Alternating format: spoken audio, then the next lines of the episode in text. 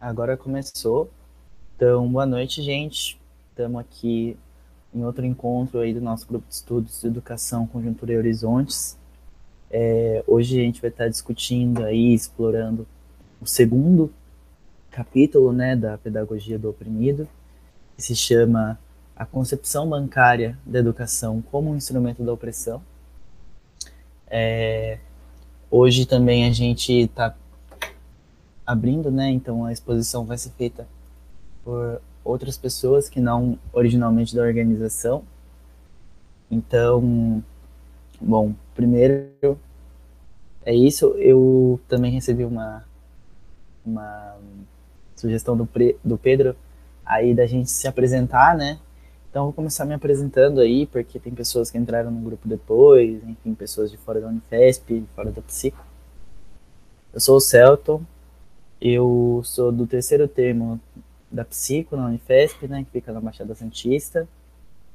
É, eu sou militante da UJC e eu construo também o movimento pela Universidade Popular. Eu estou aí no GT do CAPSI, né, que é, foi criado para pensar aí junto com a gestão uh, o curso de psicologia, né, dividir algumas tarefas com a gestão também integrar os estudantes que não entraram na gestão. Bom, é, eu acho que conforme a gente for falando, a gente pode ir fazendo uma breve apresentaçãozinha. Eu vou passar a palavra agora então para o Amon, que ele ficou com a primeira parte, né? É, espero que eu tenha dito, pronunciado certo. Pode falar. Boa noite, gente. Então, pra abrir a câmera porque minha época tá quebrada. Aí eu fiquei com a primeira parte, né, do, do livro do Paulo Freire, Pedagogia do Oprimido. Aí me apresentava, peraí. É, meu nome é Amon, eu sou da Bahia, sou estudante de psicologia da UniFPC, da Vitória da Conquista. Então, eu fiquei com a, a primeira parte do segundo capítulo da Pedagogia do Oprimido, que é a concepção bancária da educação como instrumento da opressão, seus pressupostos e sua crítica. Eu fiz um breve resuminho aqui para me orientar, só que eu não cheguei a resumir o negócio inteiro, então, certa parte a gente pode fazer a leitura, tudo bem? Dá até onde me deu para resumir. Então, vamos lá. Aí ele, é, o Freire fala nesse capítulo sobre concepção bancária, né, sobre narradores e dissertadores. Sendo os narradores aqueles que narram conteúdo sem, de forma não crítica, é mais, serve mais para encher os, uh, os educandos de conteúdo mesmo. É, serve mais, uh, é mais como, bem nervosinho, então gaguejar bastante. Vamos lá. Tá. Aí essa, essa narração funciona mais como som do que como significação em si. A educação torna-se um ato mais de depositar, sendo os, educa sendo os educandos os depositários, e o educador o depositador, surgindo a concepção bancária de educação. Essa concepção bancária de educação seria que a, o educando só está lá para receber informação, anexar, guardar, memorizar de forma não crítica. E o educador só está lá para passar essas informações. informações.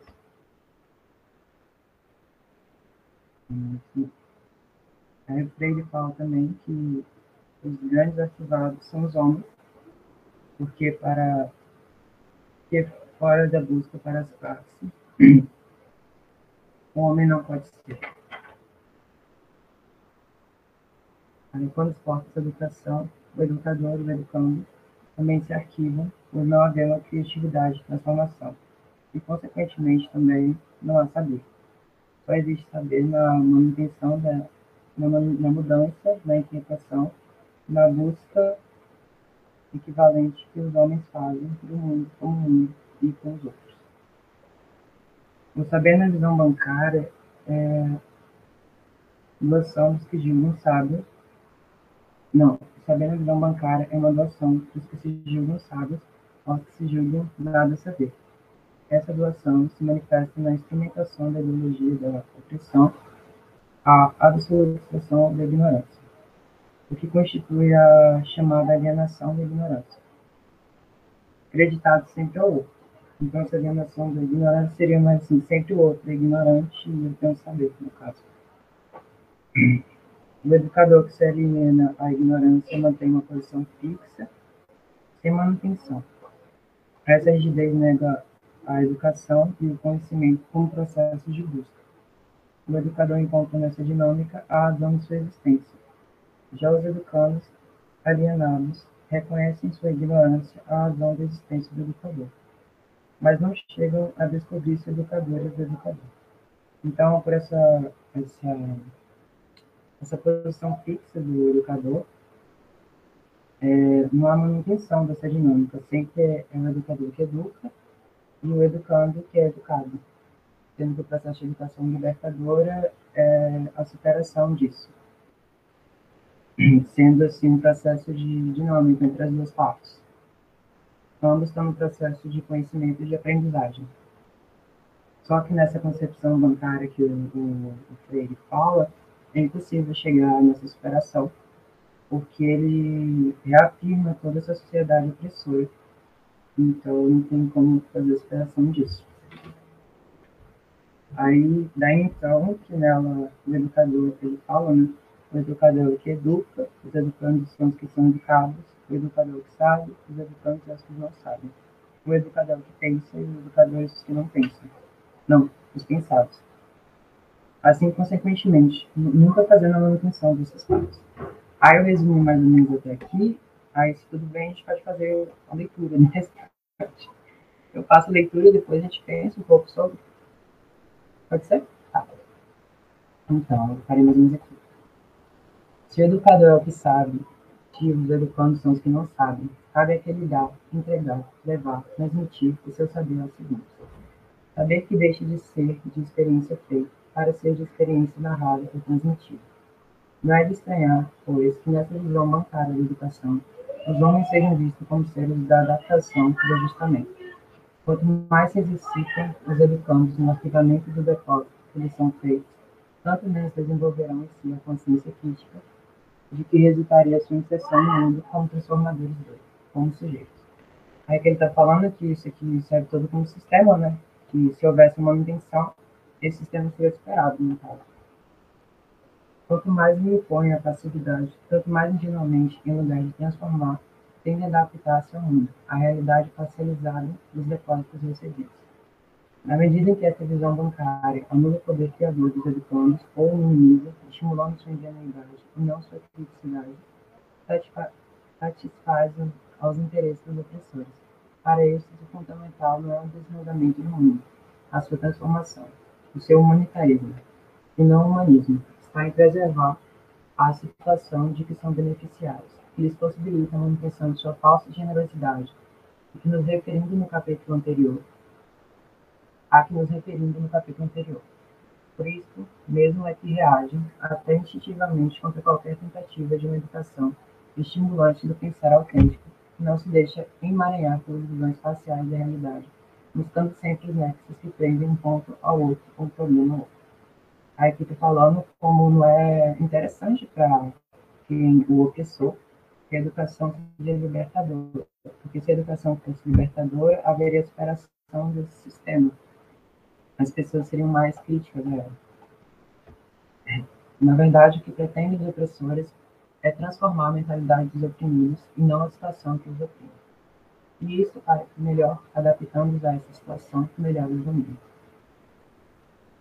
Para isso se servem da concepção e da prática bancária da educação, a que juntam toda uma ação social de caráter paternalista, em que os oprimidos recebem o nome simpático de assistidos. São os casos individuais, meros marginalizados, que descrepam a fisionomia geral da sociedade. Esta é boa, organizada e justa. Os oprimidos, como casos individuais, são patologia da sociedade sã, que precisam, por isso mesmo, ajustá-los a ela, mudando-lhes a mentalidade de homens ineptos e preguiçosos.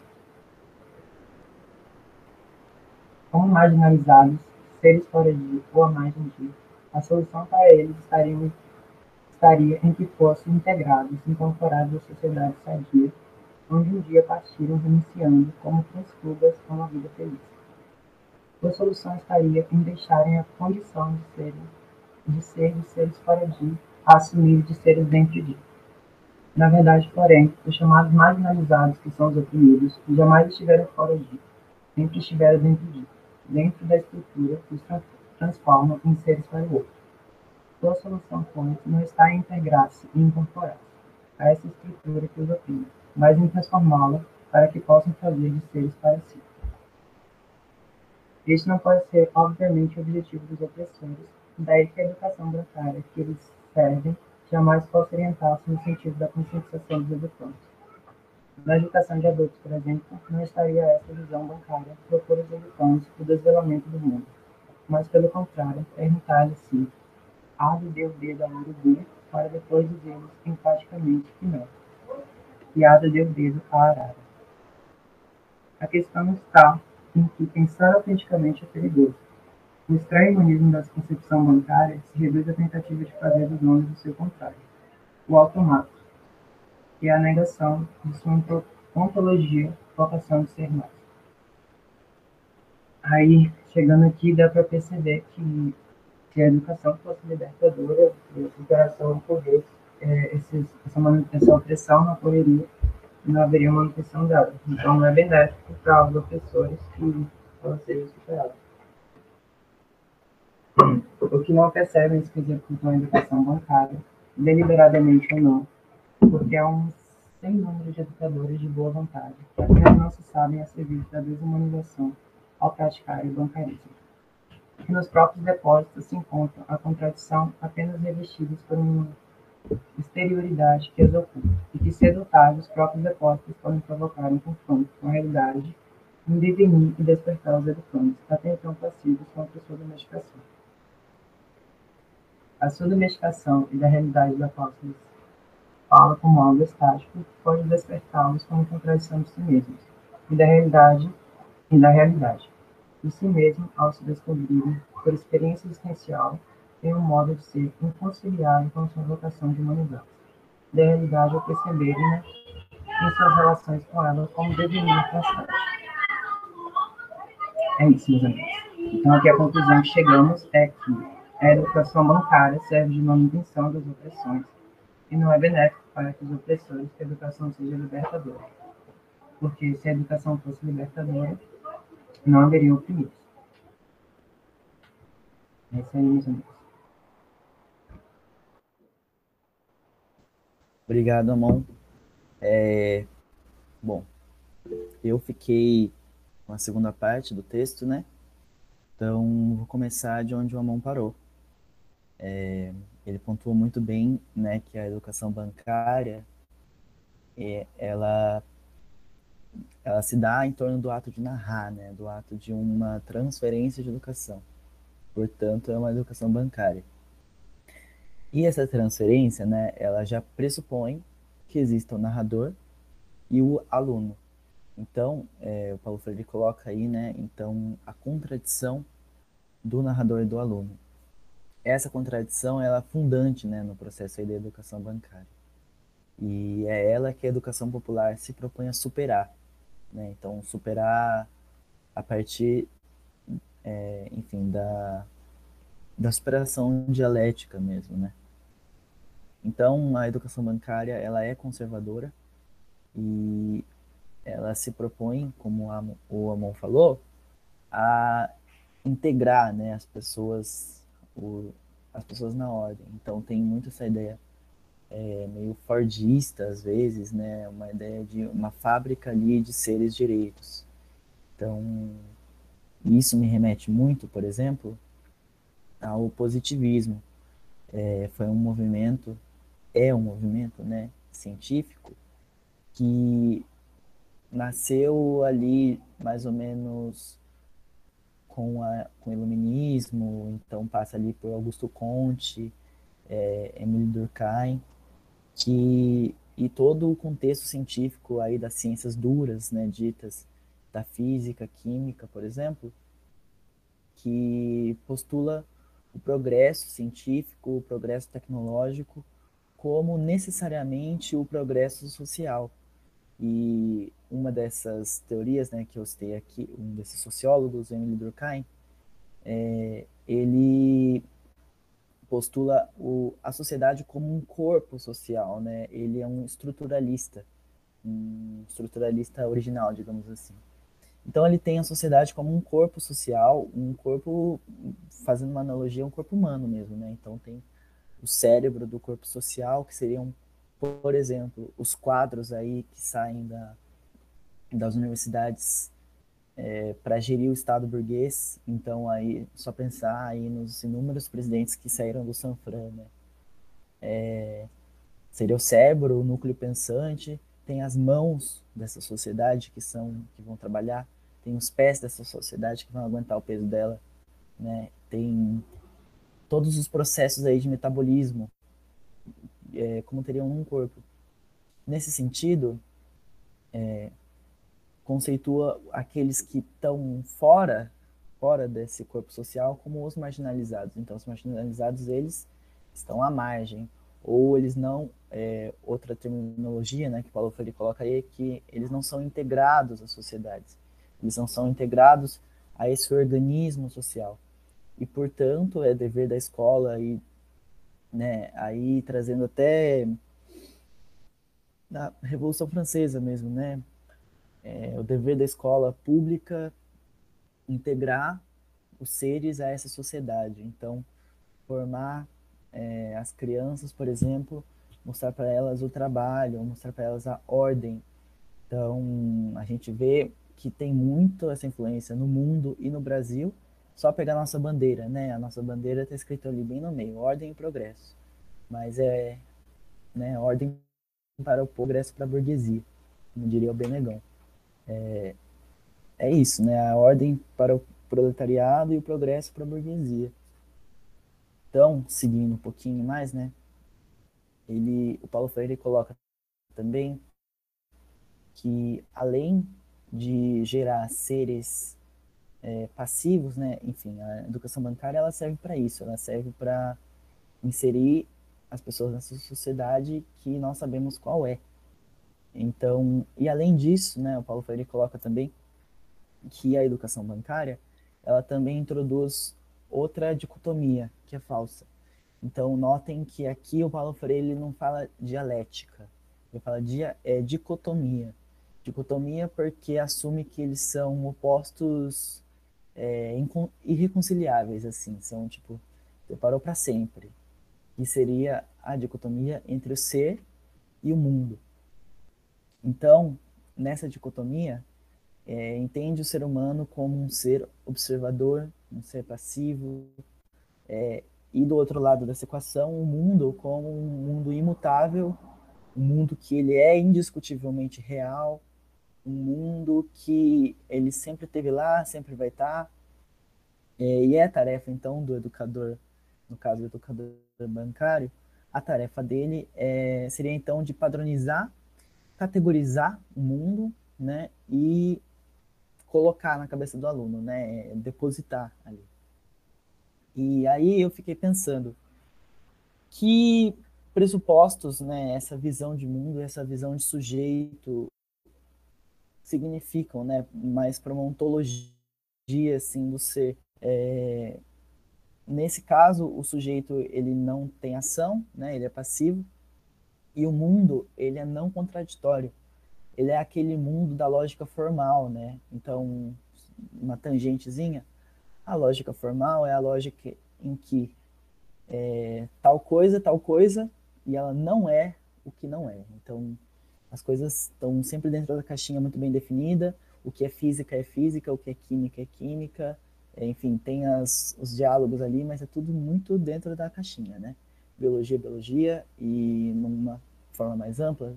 Então, o que é ciências humanas é ciências humanas, o que é biológicas é biológicas, o que é exatas é exatas. Então, quase que assim, casas do, do Harry Potter, né? Então, e na verdade não existe isso. É impossível a gente simplesmente olhar para um fenômeno que é o mundo, né? Que é a realidade, que, enfim, são as coisas que a gente percebe no mundo e categorizar a partir da não contradição.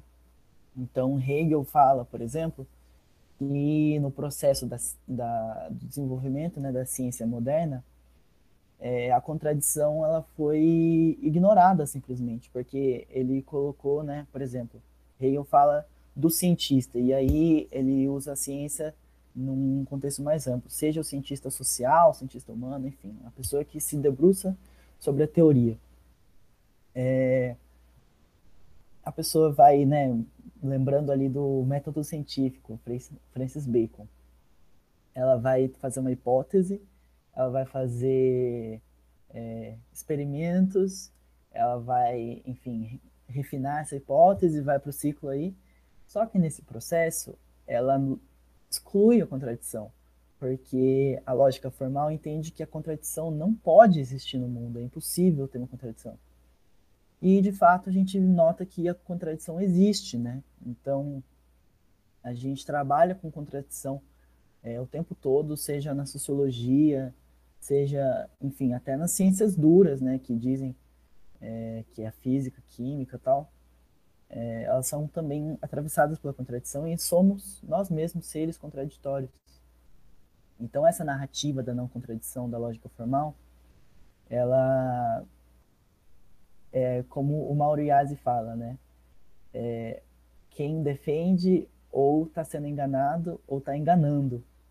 Então, uma das duas, né? Então, o Paulo Freire coloca também que existem muitos educadores de, de boa vontade que acabam é, caindo na, na educação bancária porque é isso, enfim, é isso que estamos inseridos, né? Você vai num curso de enfim, licenciatura, magistrado aí, é, tem alguma penetração, sim, das mais populares, mas em grande parte é isso. E até nas aulas aí, enfim, aqui da graduação, a gente vê isso também, né? É um mundo não contraditório, é um mundo que faz sentido, é um mundo que ele está categorizado e que o doutor vai passar para você. Quando de fato não é isso que acontece, né? Então, eu acho que está passando meu tempo aí, mas vou seguir. Paulo Freire também coloca aí, ele cita Fromm, né, Eric Fromm, e ele faz a conceituação entre a biofilia e a necrofilia. Então ele coloca que o necrófilo, ele só pode encontrar o seu desejo na posse, e mais do que ser, ele tem que ter. É, então é a um amor ao inorgânico do que ao orgânico, amar o controle e o ato de controlar é, a vida. Né? Então, é, o que a gente pode notar daí? Por exemplo, é, no T, né? Então, para o necrófilo vale muito mais a pena ter do que ser. Então, ele não vai fazer a, a diferença no mundo, ele não vai é, agir no mundo como um sujeito ele simplesmente tem os conhecimentos, né? Ele, ele vai acumulando lá no saco infinito de, de cérebro que ele tem e ele é uma pessoa mais iluminada e mais próximo aí de um grande entendedor da ideia absoluta que está lá fora, só esperando a gente levantar o cobertor.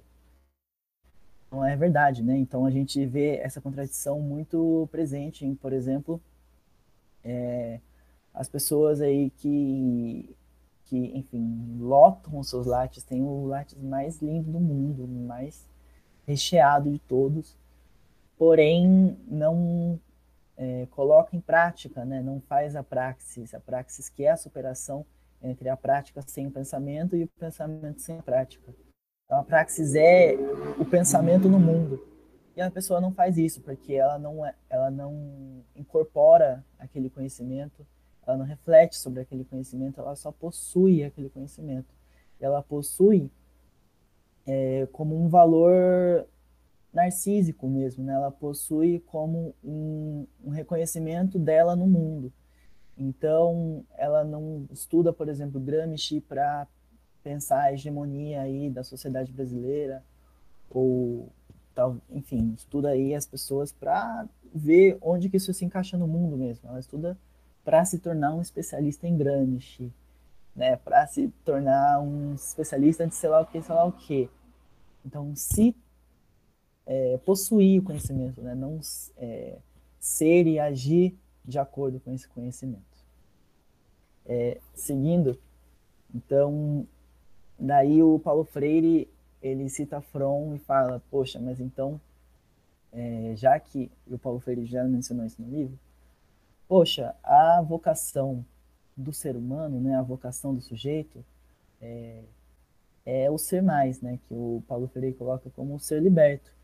Então, é esse, digamos, destino é uma palavra meio idealista, eu acho. Então, é que, enfim, dá para conceituar, dar um exemplo aí, mas a vocação, a, enfim, a direção aí, os horizontes do ser humano é a libertação, né? Então, porque, como que isso acontece, né? Tendo uma educação que tira essa ação, transforma o sujeito é, num ser passivo, né? Transforma o sujeito em objeto do processo.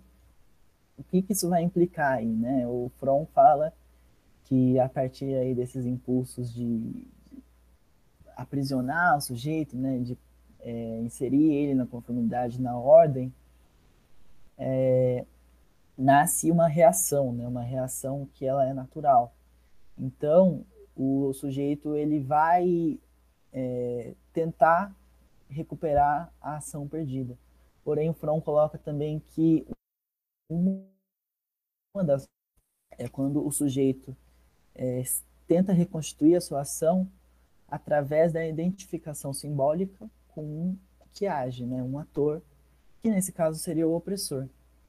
Então, e aí eu fiquei pensando bastante, num, eu não sei se eu dei esse exemplo, foi no último grupo de estudos aqui, mas, por exemplo, o, digamos, trabalhador, né, proletário, que votou, digamos, no Bolsonaro. Hum, aí, como que é esse processo psíquico? Ele não age, ele sente que não tinha mão do povo ali no, nos últimos governos do PT, por exemplo. É, enfim, não tinha essa conexão, né? Há muito tempo tinha se afastado um pouco da base.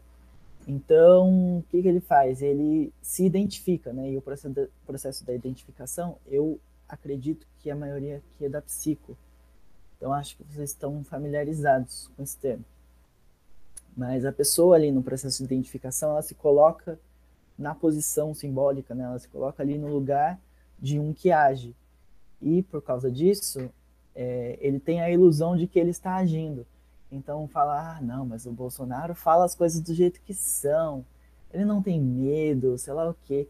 É, e ele sente a partir daí que está agindo, né? Porém, a gente sabe muito bem que até na reação os opressores sabem domar e balizar esse desejo natural, esse desejo de libertação, para também servir a ordem, né? Servir esse próprio essa própria manutenção das coisas.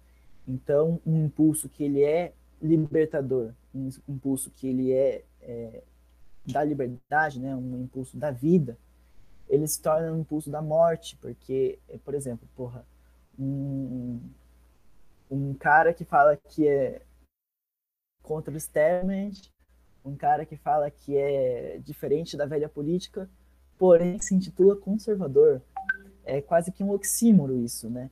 Então, eles balizam aí esse sentimento. Eu acho que eu já passei um pouquinho do tempo, mas muito bom esse capítulo aí. E, bom, vou passar a palavra agora como eu estou mediando, então vou fazer ali mediador aqui.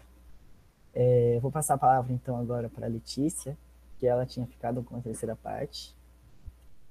Manda bala. E se apresente também, por favor. Tá bom. Dá para ouvir bem? Tá. É, eu sou a Letícia, tenho 24 anos, eu sou de Guarujá, nasci aqui e estou aqui atualmente por causa da pandemia, mas eu estudo psicologia na UEL, a Estadual de Londrina. Estou no primeiro semestre ainda, começando. Mas sobre a minha fala, o, eu fiquei com parte 3 e o título é Ninguém Educa Ninguém. Ninguém educa a si mesmo, os homens se educam entre si, mediatizados pelo mundo. Eu acho que já pelo título ele já começa falando sobre bastante informação, porque ele coloca como primordial que é preciso haver a existência do outro e da conscientização do que é o mundo para que haja educação. Então, uma educação solo, na visão do Freire, não existe. E no começo do texto, ele também coloca que é preciso existir uma educação problematizadora que rompe com o esquema vertical da educação bancária por meio de diálogo. E essa educação vertical, eu acho legal é, divagar um pouco sobre ela, porque é um modelo de educação que a gente, eu acho que a maioria das pessoas é que tem, que é aquele modelo que é marcado por hierarquias, que é marcado pelo professor falar e o aluno escutar e anotar. Raramente, raramente tem alguma argumentação em cima, alguma discussão. A educação universitária, ela rompe um pouco com isso, mas a gente sabe que ainda existe essas hierarquias, né? E eu acho legal também falar que até a forma como a estrutura da escola é colocada ela reforça essa educação vertical, porque o aluno que está sentado, ele tem a visão do professor como algo maior. Tipo, ele já se sente intimidado de poder falar ou questionar alguma coisa. E vai muito nessa lógica positivista que vocês tinham falado. O professor está nesse topo dessa escadinha do conhecimento e o aluno está lá embaixo. Então, Freire já rompe com isso que eu achei sensacional.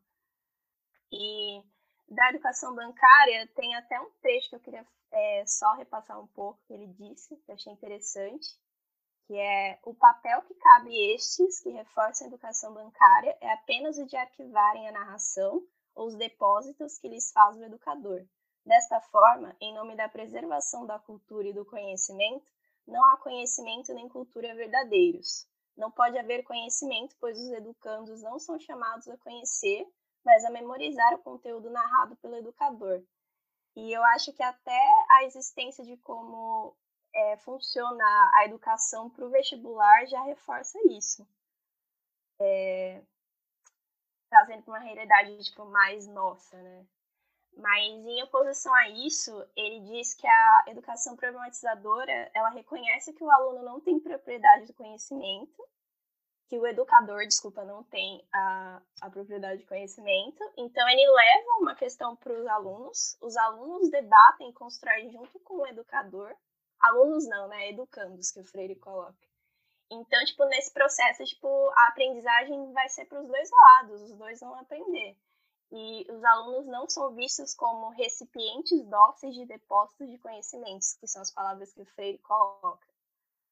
Então, ele reforça é, a criação dessa nova lógica que supera essa dicotomia que também já foi falada. É, então, a gente precisa quebrar essa questão de educador versus educando para o educador educando com educando educador. Ou seja, esse processo de aprendizagem é inerente aos dois grupos. É, ele também rompe com a ideia de que o argumento de autoridade é inerente ao, educa ao educador, então, ele coloca que o educando também tem esse argumento de autoridade. É, outra citação. Quanto mais se problematizam os educandos como seres no mundo e com o mundo, tanto mais se sentirão desafiados, tão mais desafiados quanto mais obrigados a responder o desafio. Então, esse, esse estímulo do educador tem que ser constante no educando. Se o educador já começar podando e colocando o conhecimento dele como único aceitável, não adianta, essa, essa relação não vai acontecer de forma saudável.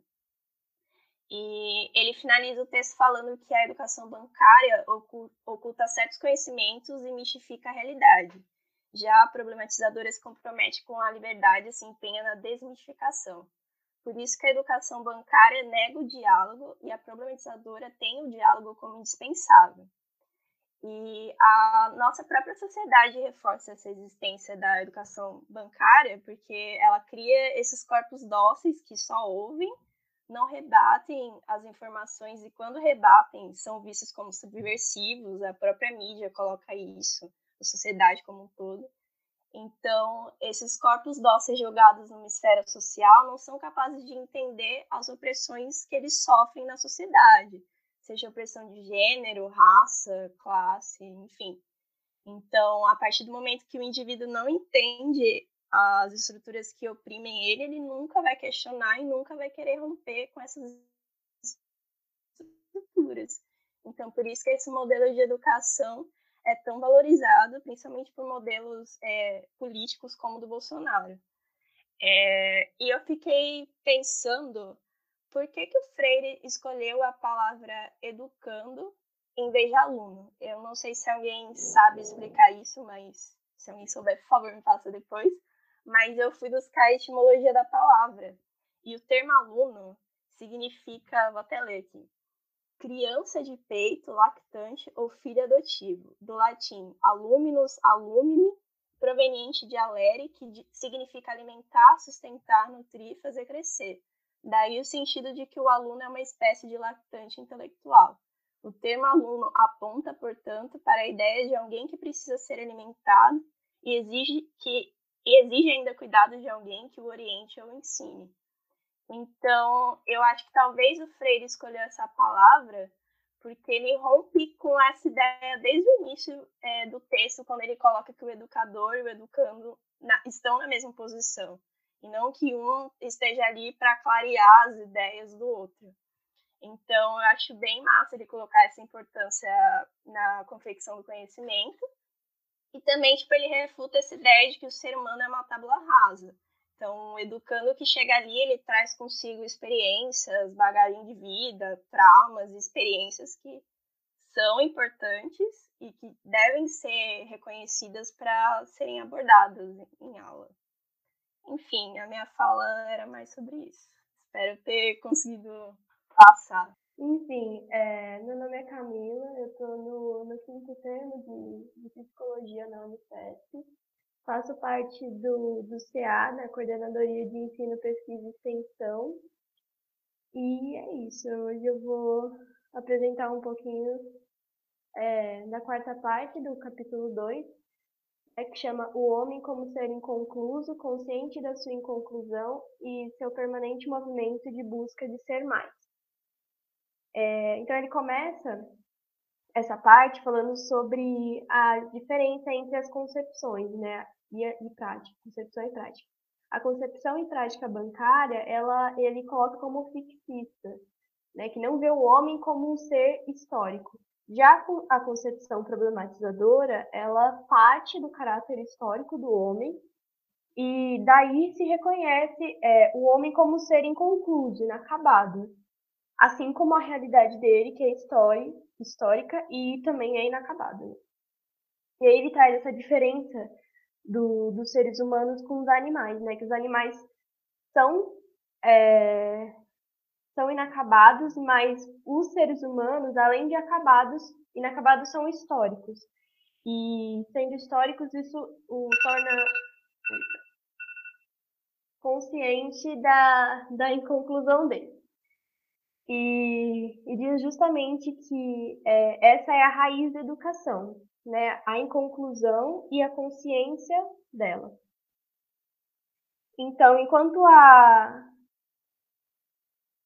a concepção bancária ela dá ênfase a uma permanência, né, ela, é reacion, ela é reacionária, a concepção problematizadora ela vai reforçar a mudança, não aceitando um futuro predado, que em muitas situações é o que acontece é, na, na perpetuação né, da concepção bancária.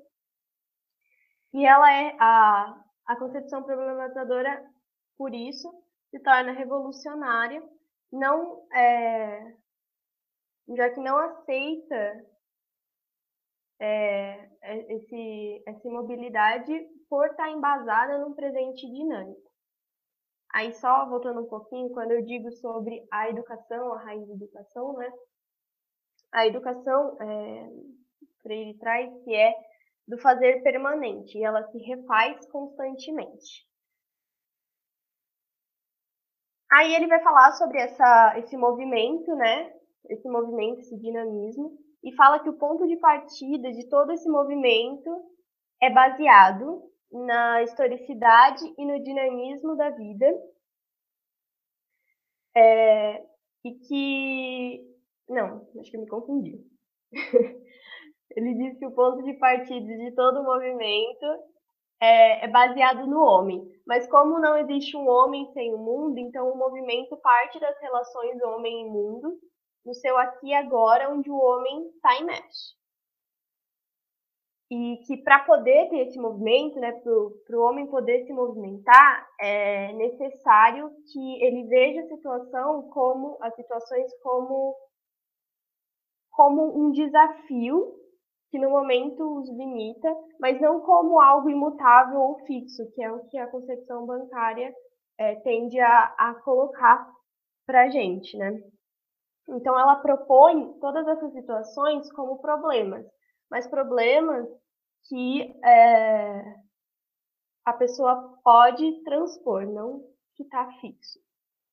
E, então, enquanto isso, a prática bancária vai é, enfatizar uma, uma percepção fatalista, né? Ou é isso, ou não é isso. Então, não tem como, como ter um movimento, não tem como ter uma mudança.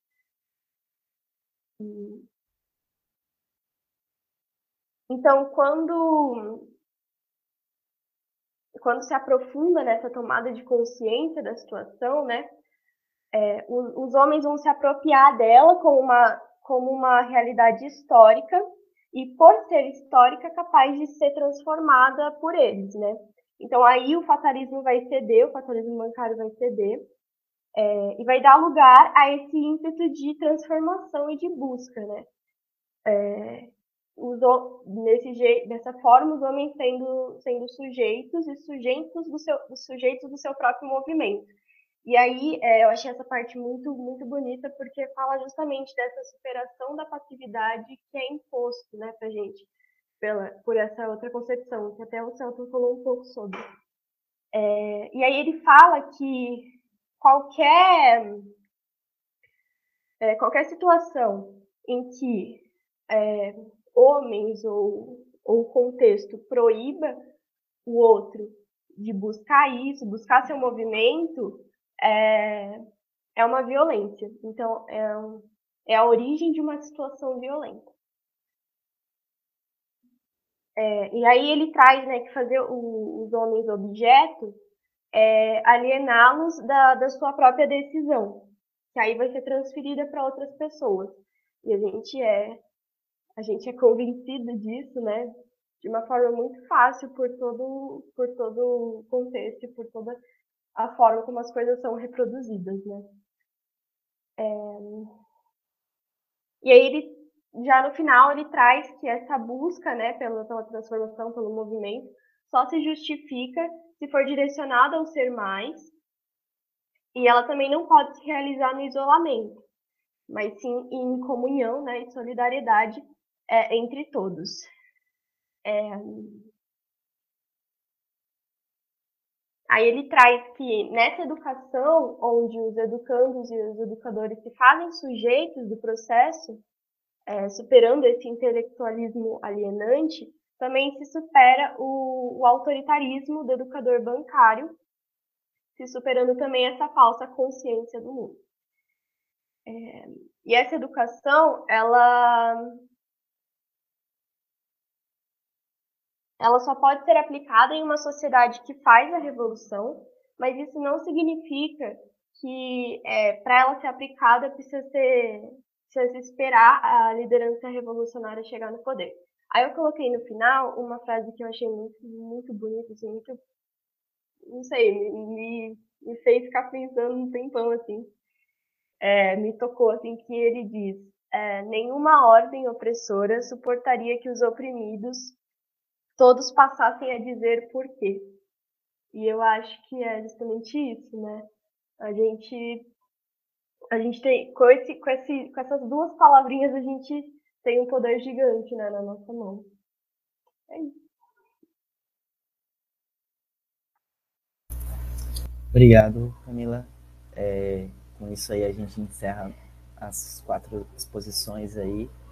Muito bom, gente. Ficou, tá ficando da hora. E aí vamos começar a, a discussão, né? E antes de eu passar a palavra para o Caio, é, vou encorajar aí, gente. Vamos se inscrever aí, É, podem mandar aí perguntas no chat também, podem é, se inscrever para fazer perguntas. E, enfim, vocês não precisam ter uma fala pronta, assim, só podem falar o que, que acharam do texto, o que, que acharam da exposição e tal. É, bom, é isso, se inscrevam. Eu vou passar a palavra então agora para o Caio. Vai lá, Caio. Boa noite, gente, tudo bem? Vocês estão conseguindo me ouvir bem? Sim? Se apresente. Ah, boa. É, meu nome é Caio, eu tô no terceiro ano de psicologia da Unifesp, aqui da Baixada Santista, e também integro a atual gestão aí do nosso centro acadêmico de psicologia aqui do campus.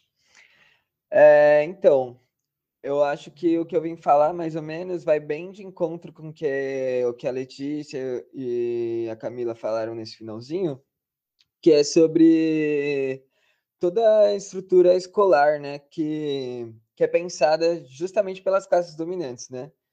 É, então, tipo, eu penso que na estrutura da escola e é, é, tem toda uma estrutura física mesmo para tipo favorecer a docilização dos corpos, né? Então, igual a Letícia falou, ai gente, meu cachorro, é, igual a Letícia falou, é, tipo os, os, alunos aí sim, né? Porque foge totalmente da concepção de Paulo Freire.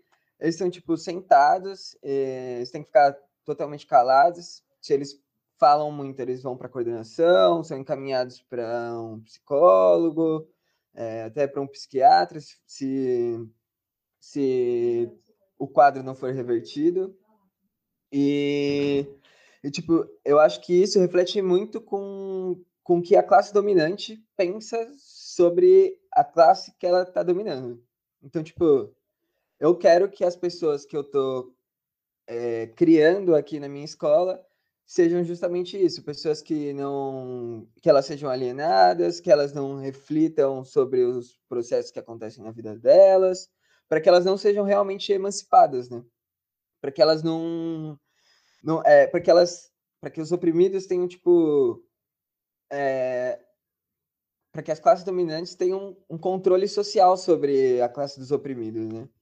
E aí sim, igual o Celton falou, que, tipo, aconteça o, o progresso dos dominantes, né? Tipo, a ordem dos oprimidos para o progresso dos que estão dominando. E aí, tipo, é, quando eu pensava sobre isso, eu lembrei também que tem aquele transtorno de personalidade, do desaf... transtorno desafiador opositivo, né? Que é tipo, é, acontece muito em escola, quando, tipo, uma criança pergunta muitas coisas, ou, tipo, questiona muitas coisas e ela é diagnosticada assim, né? É, tipo, estigmatizando para sempre a vida dessa pessoa com um transtorno, sendo que, na realidade, a, tipo, a criança, o educando ali, ele, tipo, só está manifestando tudo que uma criança manifesta, geralmente, né? São perguntas e essas coisas. É, então, eu acho que é isso. Vou passar a palavra aqui. Valeu, Caio. É, agora é a Bia. Fala, Bia. Oi, gente.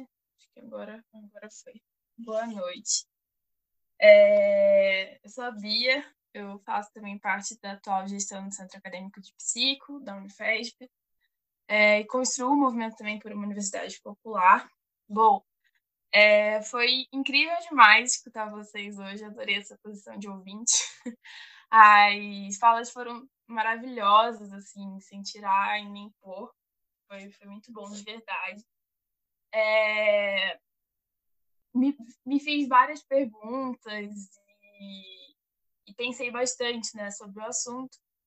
E, e hoje eu tô numa vibe muito louca de linkar tudo com a psicologia. Acho que vem aí um pouco da participação da CEP. E aí, eu queria só. É, primeiro, rapidinho, antes de ler, concordar muito com a Camila. Eu também me parei, eu acho que nos cinco minutos na última. Na última só um instantinho.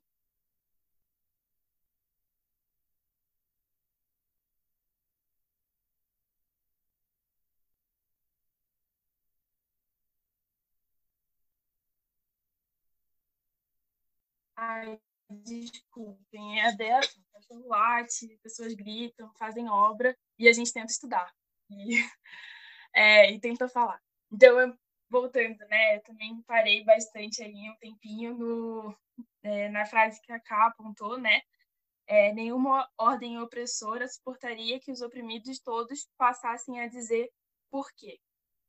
E aí vem muito da, da gente se questionar, olhar a nossa realidade e, e aí, dialogando aí um pouco com o que o Caio trouxe, e acho que veio aí também da primeira parte da, da apresentação, é que Paulo Freire, Paulo Freire deixa muito claro que a educação bancária ela serve para manter a ordem. Então, o quão perigoso é isso, né?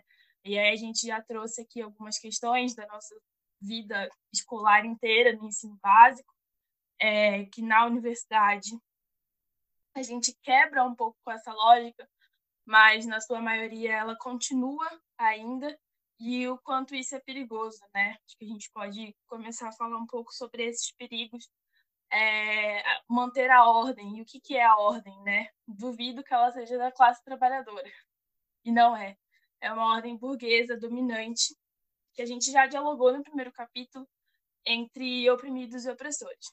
Então, queria trazer aqui agora, para finalizar, esse um trechinho que eu separei da página 93, que fala assim: é, o que nos parece indiscutível é que, se, prender, se, prender, opa, se pretendermos a libertação dos homens, não podemos começar por aliená-los ou mantê-los alienados. A libertação autêntica, que é a humanização em processo, não é uma coisa que se deposita nos homens. É, não é uma palavra mais oca, mitificante. É a praxe, né, que foi também um pouco que a gente dialogou no primeiro capítulo, é, que implica a ação e a reflexão dos homens sobre o mundo para transformá-lo. Sobre o, o parágrafo seguinte é muito importante também, que ele fala sobre essa, essa questão da aceitação mecânica da consciência. E, e aí eu faço esse diálogo né, com a psicologia e a educação, que ambos se propõem a essa emancipação, ou deveriam se propor a isso. É, essa tomada de consciência e, e vejo ambos como ferramenta para isso. Então, acho que esse grupo aqui é um espaço para a gente se perguntar se isso realmente está acontecendo, se não acontece por quê, é, e quem somos nós nesse processo, né? O, o, oprimido que quer virar o opressor, ou o oprimido que recebe uma educação bancária, ou o, o próprio opressor, acho difícil, é, mas se perguntar, né, o nosso papel. E quando a gente se propõe a falar, a passar um conteúdo, será que a gente constrói junto ou a gente deposita, né? Como que a gente trata esse processo de, de consciência? Então, acho que para começar aí algumas reflexões, eu queria levantar né, essas perguntas para a gente, enquanto grupo, é, se colocar e tentar respondê-las ou pensar de acordo com a nossa realidade. É, e aí a pergunta da Letícia é muito boa, né? Por que, que a gente fala então de aluno? Por que, que o Paulo Freire ele fala de, de educandos e educadores e não de alunos? Ou ele não usa a palavra estudante? Porque a minha pergunta desde o início foi essa: por que ele não fala estudante? Aluno, eu já, já tinha essa questão desse conceito do sem luz, enfim. Mas por que não estudante? É algo que eu ainda penso, não vou falar coisa que eu não sei ainda, mas eu acho que também a gente, enquanto grupo, tem potência para continuar discutindo isso. Mas um ponto que eu coloco é essa relação, né? A partir do momento que eu não, não a educação não é algo que eu deposito, é, essa visão de estudante professor me parece um pouco hierárquica, me parece um pouco não dialética e, e não horizontal. Então, acho que esse processo educando e educador, é, me traz um pouco tudo isso que a gente acabou de falar, tanto nas apresentações quanto nas falas que me antecederam. Então, para não estourar mais o meu tempo, eu me encerro por aqui. Valeu, Bia. É, de novo, gente, se inscrevam aí, bora tocar o debate. E a próxima fala é a minha. Então, eu ia falar, né? Eu tava no meio da fala do Caio aí, eu tava. Eu lembrei. O Caio falou do transtorno desafiador ou positivo, alguma coisa assim, né? É, e aí eu lembrei de outra coisa também que tá aí muito junta em diagnóstico e tal, né? Que é o TDAH, que é o transtorno é, déficit de atenção e hiperatividade. Que ele pode vir é, ou só déficit de atenção, ou só hiperatividade. Enfim, existem aí essa gama de diagnósticos.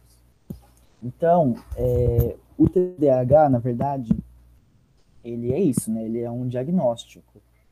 É, não existe uma etiologia do TDAH no sentido que, é, ao revés, né, aí para a tristeza dos positivistas, a gente não vai só fazer uma cirurgia no cérebro vai achar lá a partezinha, o bichinho do TDAH, vai tirar colocar no lixo. É, não existe. Isso é uma coisa própria da subjetividade, né? Porém, é, nos últimos tempos aí, a gente vem verificando uma epidemia do diagnóstico. Então, às vezes a criança está ali porque, assim, né, a criança tem energia, a criança brinca, a criança pula, a criança questiona, a criança corre. E às vezes colocam ela nessa caixinha, né, nessa categoria, essa categoria que ela é não contraditória, essa categoria que ela é certa, que é o diagnóstico, e dão, tipo, ritalina, assim, para criança, sabe? É, viciam a criança de seis anos em um remédio, é, acho que a ritalina tá já vermelha, não sei, por aí, mas um remédio fortíssimo. E se você for ver, na verdade, o efeito no cérebro, ele é ativa aí as áreas é, associadas à cocaína, né? Então, é tipo como se fosse um, um pó da inteligência. Então, vamos é, pensar, né? Poxa, o que, que são esses diagnósticos? Por que, que colocam as crianças nessas caixinhas, né? Essas caixinhas psiquiátricas também, aí já linkando com a luta antimanicomial. Porra, coloca a criança no esporte, sabe? É, deixa a criança brincar. É um negócio, assim, surreal, porque é, tudo aí faz parte de uma toda uma doutrinação mesmo, né? Falam, ah, doutrinação comunista. Pois é, é a, o oposto. As crianças aí, os jovens, adultos em educação, enfim, a gente está aí sendo formado, né? Formado para, como a Bia falou, proteger e manter a ordem. Então, é isso, ela vai receber uma ritalina porque para trabalhar ali no escritório ela vai ter que se concentrar, ela vai ter que memorizar os bagulho e vai ter que vomitar tudo depois na prova, né? Vai comendo um pedacinho por pedacinho e depois no final do ano vomita tudo.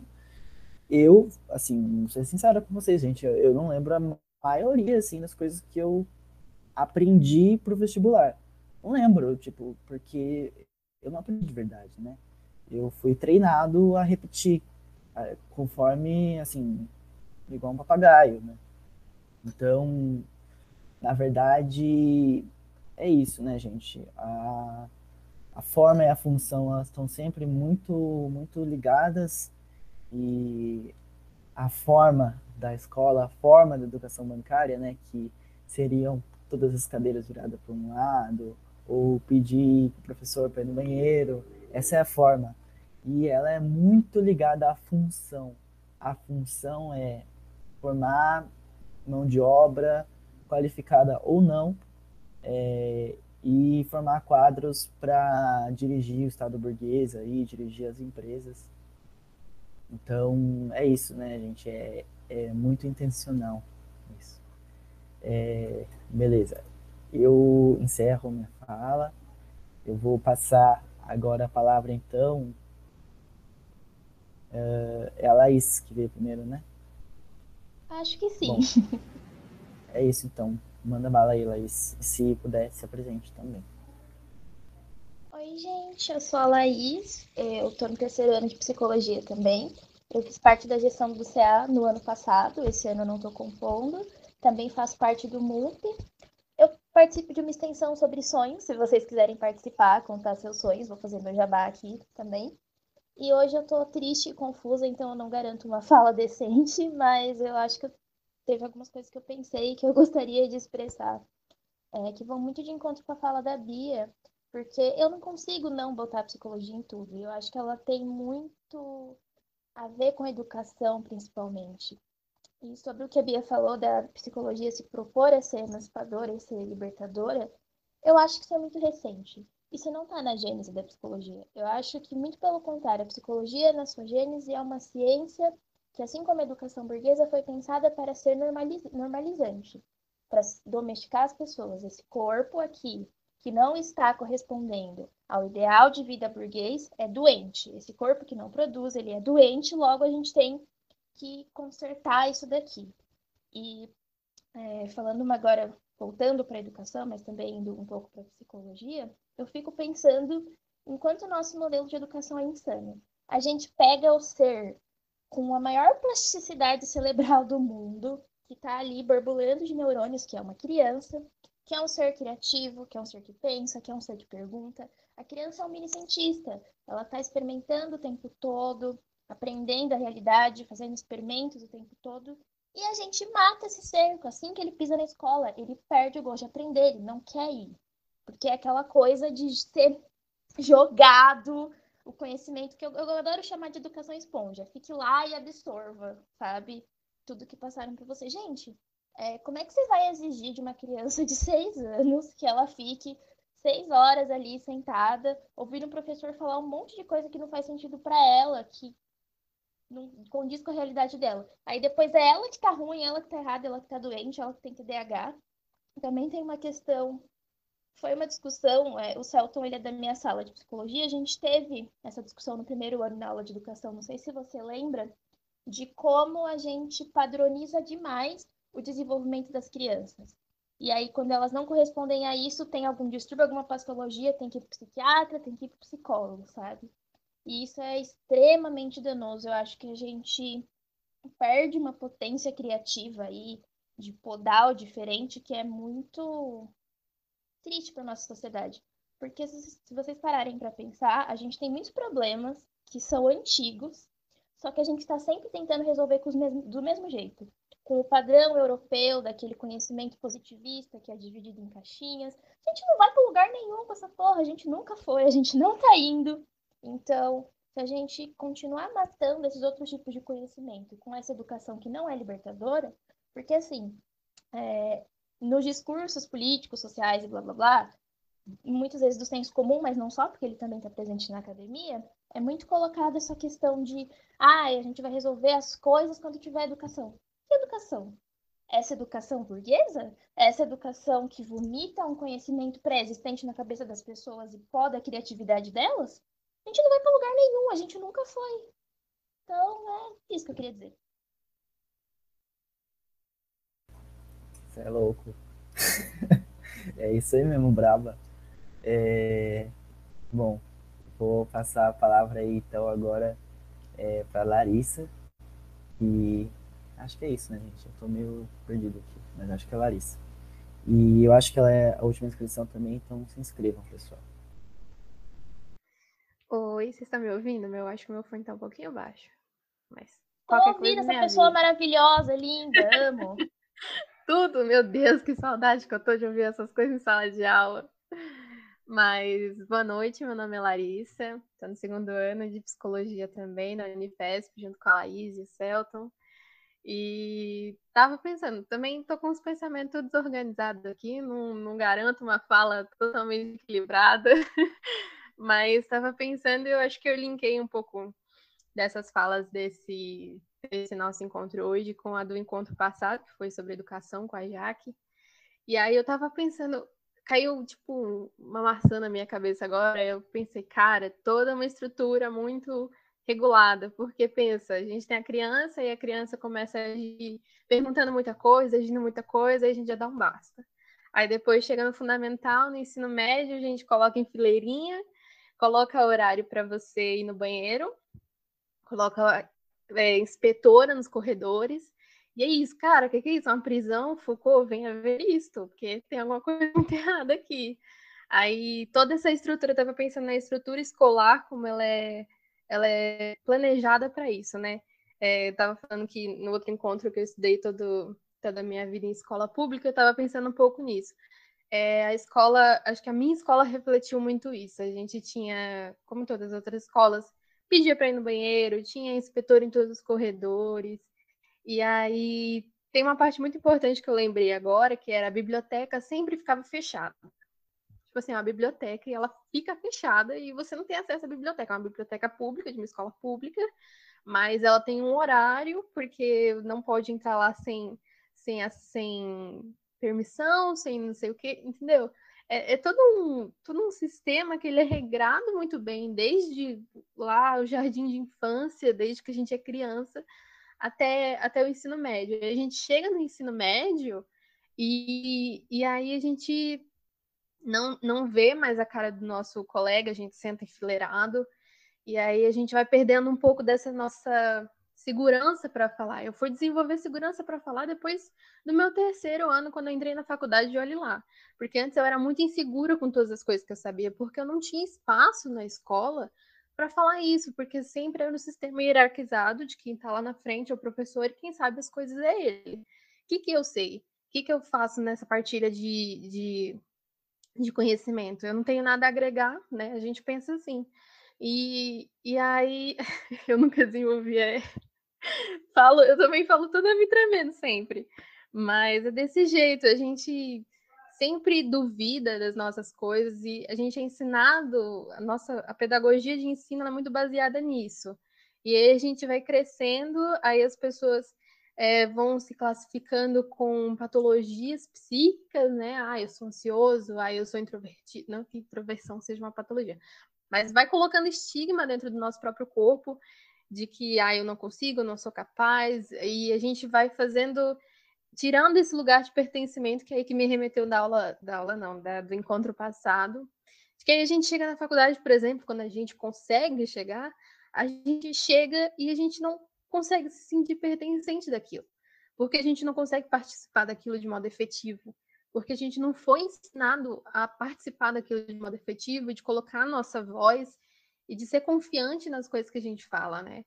E aí eu estava pensando muito nisso, de como é uma cadeia de situações, é uma estrutura muito bem é, planejada, do, desde o jardim de infância até muitas vezes a universidade, porque às vezes também a universidade não tem um lugar plural em que você consegue colocar as suas opiniões, com que você consegue dialogar com seu professor, mesmo numa escola que, numa faculdade que tem essa estrutura de diálogo, Muitas vezes a gente se depara com matérias que isso não existe, que é aquele método senta, escuta e absorve.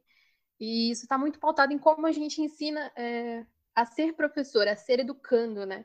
Aí chega nessa parte que é muito interessante que eu parei para refletir quando a gente, quando a Letícia falou de educando e aluno. E aí a gente percebe assim a relação que a gente tem com aquela pessoa que está lá na frente falando, com aquela pessoa que está lá na frente expondo é, o que ela sabe, mas muitas vezes a gente vê a diferença de expor e de dialogar, né? E, e aí eu pensei nessa cadeia de acontecimentos e tudo juntou na minha cabeça e eu fiquei exatamente como a gente valoriza mais lattes do que didática, né? O professor chega falando que fez doutorado na França, com mais um mestrado em, em, na Alemanha, e aí a gente chega lá na frente e ele expõe durante uma hora o, a aula dele e a gente sai depois da aula perguntando um para outro, gente, o que aconteceu? Porque muitas vezes a gente se sente não capacitado de entender aquilo, mas muitas vezes o professor não, não conseguiu estabelecer essa ligação com a gente, né? Então a gente a gente sai saindo, a gente sai saindo, a gente sai da aula com esse sentimento de que, poxa, eu não consigo absorver as coisas, eu não tenho a mesma ligação com aquela matéria que aquela, aquele aluno é, X teve. Eu não consegui entender nada do que o professor falou. Só que isso sim faz parte de um processo que a gente esteve presente durante a nossa vida é, educacional inteira, né? Ainda mais que está muito mais presente, eu digo assim, no ensino público. Então, é isso. Pensei nisso, é, todas as falas me contemplaram muito e quis expor aqui esses pensamentos. Obrigada, encerro minha fala.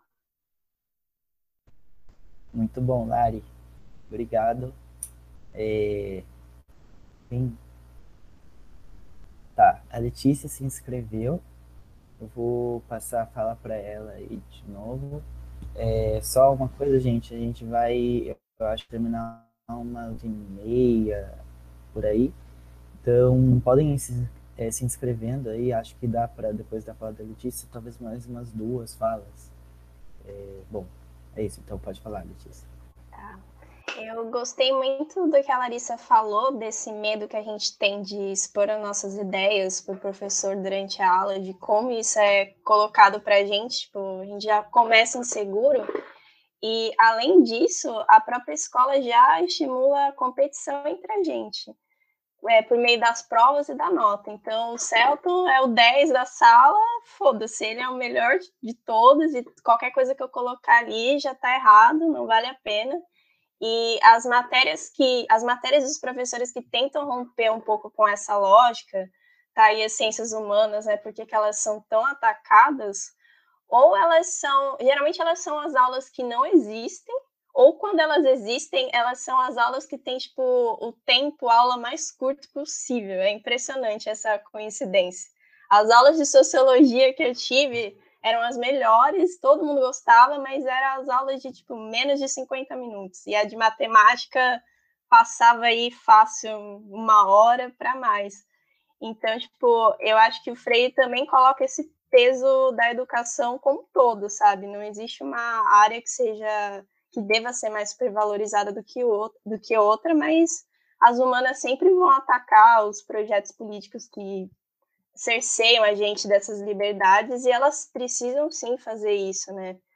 Eu não sei se vocês estão tendo EAD aí na Unifesp, mas na UEL a gente está tendo, infelizmente, né? E eu acho que é uma forma também de reforçar essa educação esponja que a Beatriz falou, porque está sendo colocado que a gente vai ter que ter aula a todo momento, tipo, só para estar tá lá para ouvir. Eu acabei de entrar então, tipo, a universidade não está nem aí se eu estou entendendo, se eu estou conseguindo acompanhar, e quem está se, se formando se vai abarcar mais conhecimentos, mais coisas, mas não. Aquele cronograma tem que ser passado e isso que importa, mais do que qualquer criticidade. E a gente tem que ter sim criticidade, ainda mais como futuros psicólogos, mas as instituições só reforçam o poder, né? Então isso não é interessante. Então, era só isso que eu queria falar. Muito bom, Letícia. Eu me inscrevi agora, daí eu vou começar aí já da onde você é, parou, né? Onde estava falando. É, o EAD, né, gente? Poxa, nem parece, né, que já tem 115 mil pessoas mortas no Brasil. Tipo, parece que nada, parece que a gente tá passando férias só, e daí não pode ir no parquinho.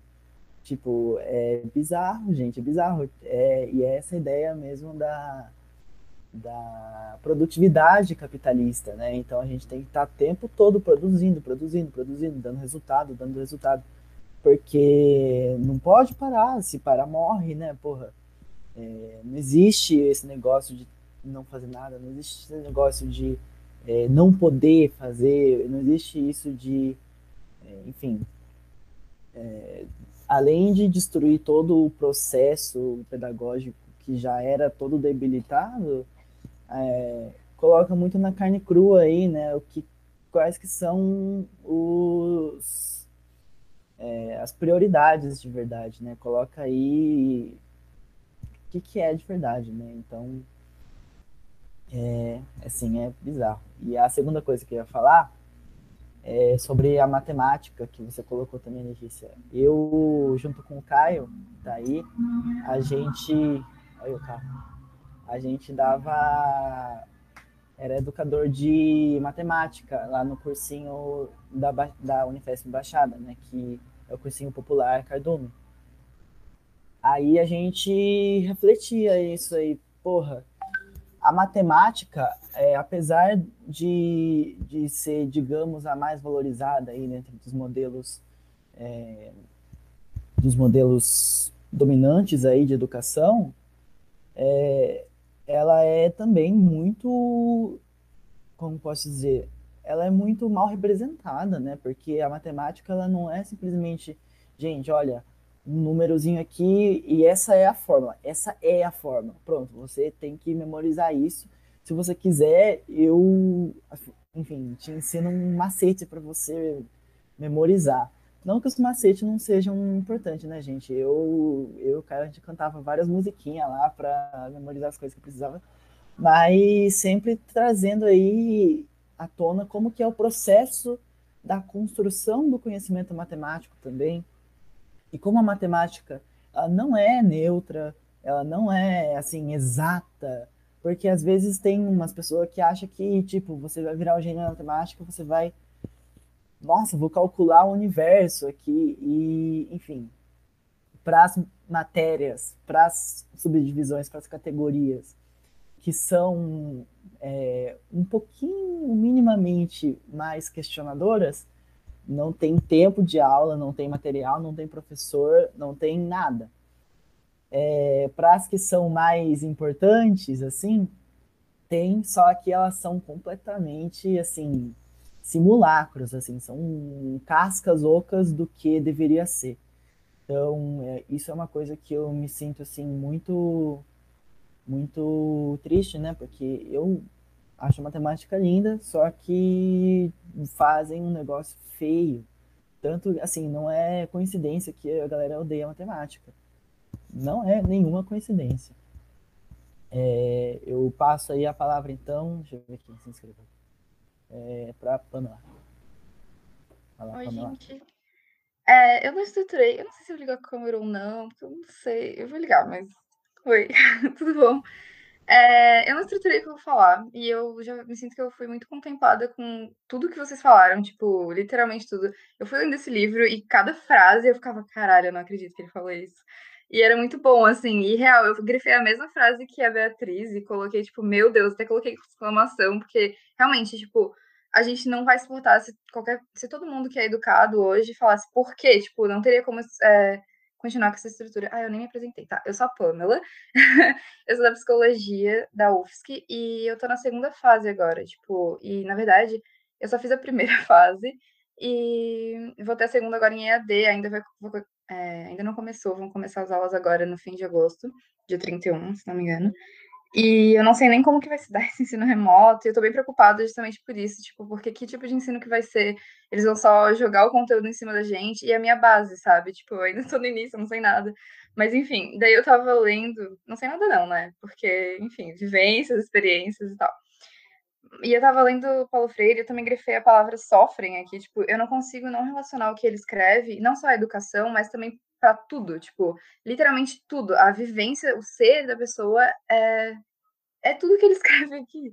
Tu consegue aplicar, porque é consciência, né? Consciência de si, consciência de tudo. E, inclusive, na psicologia. É... Eu tô muito bagunçada, mas calma. É, eu grifei a palavra sofre porque eu fiquei pensando, é muito real isso. Eu conheço muitas pessoas que têm uma angústia em si não sabem o porquê e não conseguem dar nome aos bois, assim, tipo, não sabem que é por conta do sistema e por conta da educação. Não é culpa delas que elas não têm a educação, que não aprendem o conteúdo, sabe?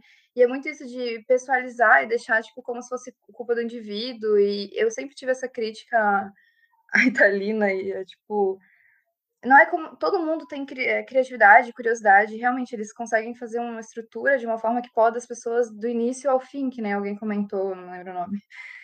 Enfim, eu só queria comentar que eu li e a cada frase eu já tava, meu Deus do céu, que que é isso? Que livro. E aí ah, é isso. Só queria falar, só pra deixar aqui.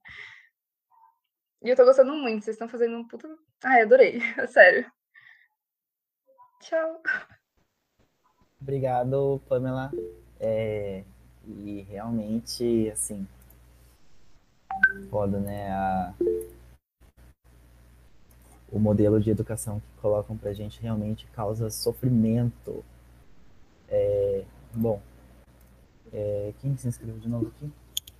Ah, Fui Letícia. eu. Pode falar, então. Então, também já fui das exatas por um tempo, estudei engenharia por dois anos e eu concordo muito com você, Celton. É, as exatas também são lindas, mas o jeito que é ensinado é muito porco, muito mal feito.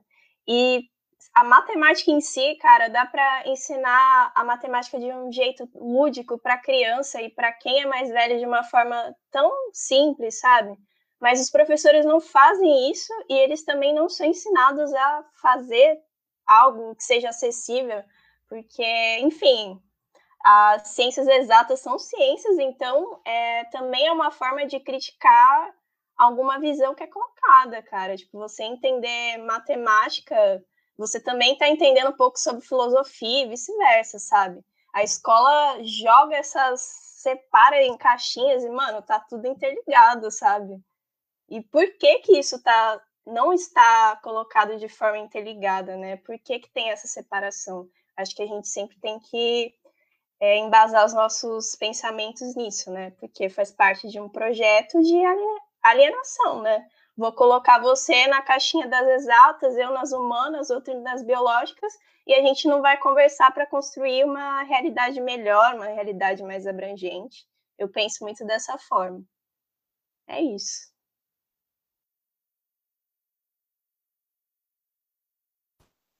Valeu, Letícia. É, gente, vamos é, encerrar aqui as inscrições já. São, tem mais duas, que é a Laís e depois a Bia. Pode falar, Laís. É, eu pensei muito sobre isso que a Larissa estava falando, da questão das ciências exatas, que você também trouxe, e não é acidental que elas sejam ensinadas desse jeito. É um projeto, porque as ciências humanas, elas, as ciências exatas, elas são valorizadas socialmente como um lugar de isso aqui é o certo, isso aqui é o correto, e é uma coisa que também é valorizada no sentido financeiro da coisa. Peraí que estão me ligando, gente. Pronto. E elas também são valorizadas como um saber que teoricamente é masculino e os homens são melhores com isso. Então, ela não ser passada de uma maneira acessível é um projeto mesmo, não é uma coisa acidental.